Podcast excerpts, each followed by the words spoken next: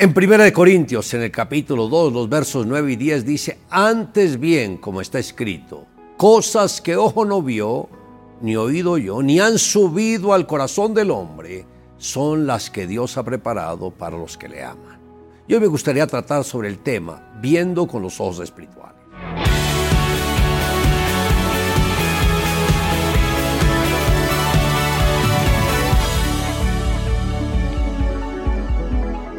El mundo espiritual no se percibe con el ojo humano.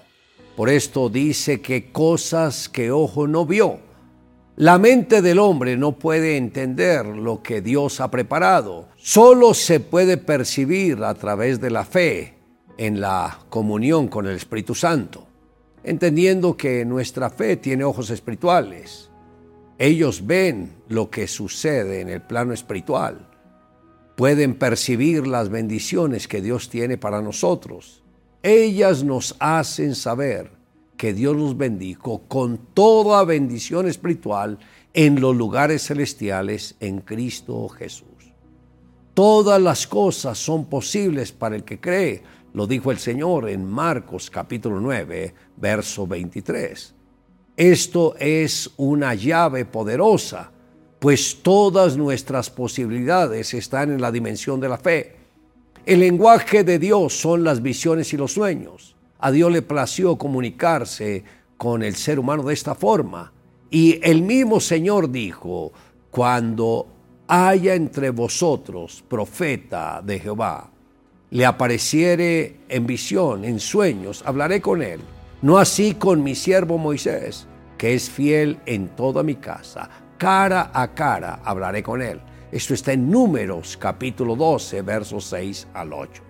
Para que podamos comunicarnos así con Dios es importante estar en quietud. La mejor manera de lograrlo es cuando nos postramos en adoración, porque estamos rindiendo ante Él la totalidad de nuestras vidas. Además, reconocemos que solamente Él es santo. Sin embargo, en una o en dos maneras habla Dios, pero el hombre no entiende. Por sueño, en visión nocturna, cuando el sueño cae sobre los hombres, cuando se adormecen sobre el lecho, entonces revela al oído de los hombres y les señala su consejo. Esto está en el libro de Job, capítulo 33, versos 14 al 16. Solo cuando la persona está en quietud, en reposo, cuando toma el tiempo para mantener la mente en calma, no agitada, sin preocupación ni tensión, y aprende a estar en el silencio, es que puede escuchar los secretos de Dios. Es cuando unimos nuestro espíritu al Espíritu de Dios y podemos recibir la revelación que Él tiene para cada uno de nosotros. Pero el que se une al Señor, un espíritu, es con el Señor. Esto está en Primera de Corintios, capítulo 6, verso 17.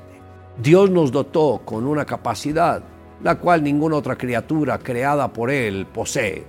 El Señor nos dio la bendición de imaginar, de soñar, visualizar un futuro de gloria y de bendición. Ningún animal puede hacer esto.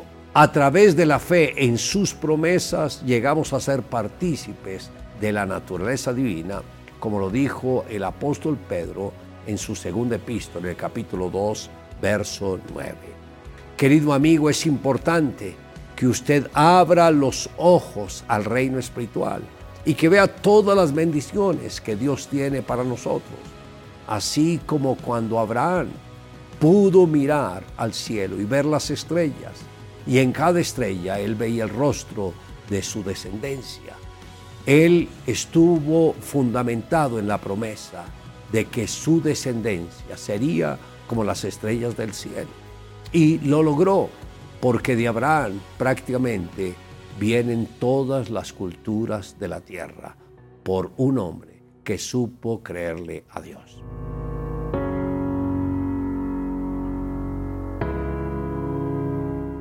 En 1880 los hermanos Lumière comenzaron a trabajar en la posibilidad de capturar imágenes en movimiento. La fotografía era algo bastantemente conocido, así que usaron esa base para su proyecto. Pasaron casi dos décadas hasta que lograron su objetivo. al proyectar una cinta que mostraba a unos obreros trabajando dentro de una fábrica. Su éxito fue inmediato en toda Europa y Norteamérica. En el siguiente año filmaron 10 películas, pero poco a poco dejaron la idea de lado porque el trabajo parecía algo monótono y no creían que se pudiera lograr algo mucho más significativo. Sin embargo, Alex Gui, una mujer estadounidense, secretaria de una campaña de fotografía, se asoció con muchas personas importantes y fundó su propia empresa que no solo se ocuparía de fotografías, sino también de hacer filmaciones a gran escala. La visión de Alice fue mucho más lejos que la de los hermanos Lumière. Ella entendió que podía dividir la cinta de la película y contar historias. Vio que podía contar una escena y pasar a otra sin que el espectador perdiera el hilo del relato. De esa manera se pudo impulsar al cine como un arte audiovisual con gran éxito hasta nuestros días. Un poco de perspectiva puede tomar una idea que no parece tan buena y convertirla en un éxito total. Muchas veces nos cuesta visualizar, imaginar o soñar por frustraciones pasadas. Esas pequeñas frustraciones no te dejan entender lo que Dios ha preparado para ti. Recuerda, nuestra fe tiene ojos espirituales Solo mira con los ojos de Dios y Él te dará otra perspectiva de tu situación. Le invito a que me acompañe en la siguiente oración. Amado Dios, hoy te doy gracias porque sé que tú me amas. Sé que tienes lo mejor para mi vida. Y Señor, quiero disfrutar de todas esas bendiciones. Ayúdame a ser un soñador. Ayúdame a conectarme contigo a través de las visiones y de los sueños. Que la fe en tu palabra sea mi fortaleza. Te amo Dios en Cristo Jesús. Amén. Declare juntamente conmigo, este día conquistaré todo lo que he visto a través de la fe.